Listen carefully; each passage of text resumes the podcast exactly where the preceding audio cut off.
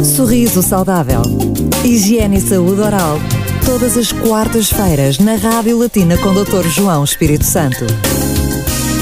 Se por acaso já se questionou que ao longo dos últimos anos tem diminuído uh, o tamanho da sua gengiva, então tem que ouvir este sorriso saudável. Connosco está em estúdio o Dr. Professor João Espírito Santo para nos falar de periodontia, que basicamente, traduzindo isto por miúdos, é a retração uh, da gengiva. Olá, Cátia, muito bem. A periodontia é a área da medicina dentária que estuda e diagnostica e trata as doenças das gengivas. Nós muitas vezes pensamos que os nossos dentes estão a ficar maiores, mas não, é a nossa gengiva que está a retrair. Para isso, nós nós temos de ter algum cuidado, um cuidado redobrado sobre o quê? Esfregar os dentes influencia?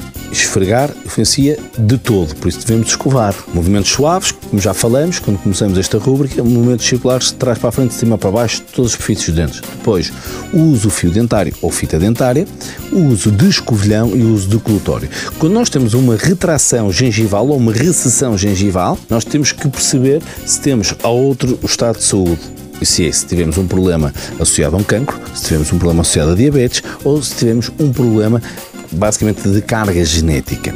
Sendo é que muitas vezes esta doença periodontal torna-se mais evidente para fumadores e pessoas que tenham outros hábitos de consumo do que para uma pessoa saudável. Importante dizer também que todos os hábitos parafuncionais são lesivos quer à gengiva, quer ao periodonto. O periodonto, o que é? É a parte do osso onde o nosso dente está inserido e por isso tem um ligamento periodontal que depois é recoberto com a tal gengiva. E quando ela retrai, é porque o excesso de forças e processo inflamatório está ativo. Sinais de alarme: sangramento, alteração de cor das gengivas e depois temos o problema pior para as pessoas, para mim, que é o desconforto nos dentes com mobilidade e mau hálito. Daí, o abanar de dentes. O abanar de dentes. Daí que quando nós temos e dizemos que temos muita pedra nos dentes, obrigatoriamente devemos fazer logo uma limpeza, uma destartarização que muitas vezes obriga a um tratamento mais profundo que é a raspagem, o exame radicular, que é remover o, tártaro infragengival ou, as pessoas quiserem falar, entre aspas, a pedra que está por baixo da gengiva que nós não vemos. É importante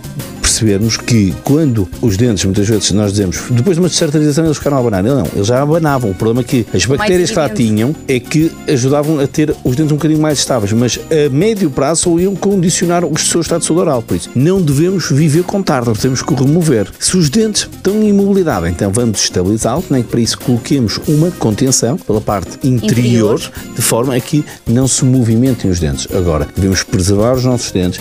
A parte da periodontia na medicina dentária é para preservar os dentes e muitas vezes regenerar os tecidos moles e também nos promover a um hálito fresco, saudável e, acima de tudo, aos dentes em boca. Para fecharmos a edição de hoje, qual é a cor da gengiva uh, que indica automaticamente que temos uma boa higiene oral ou pelo menos que temos.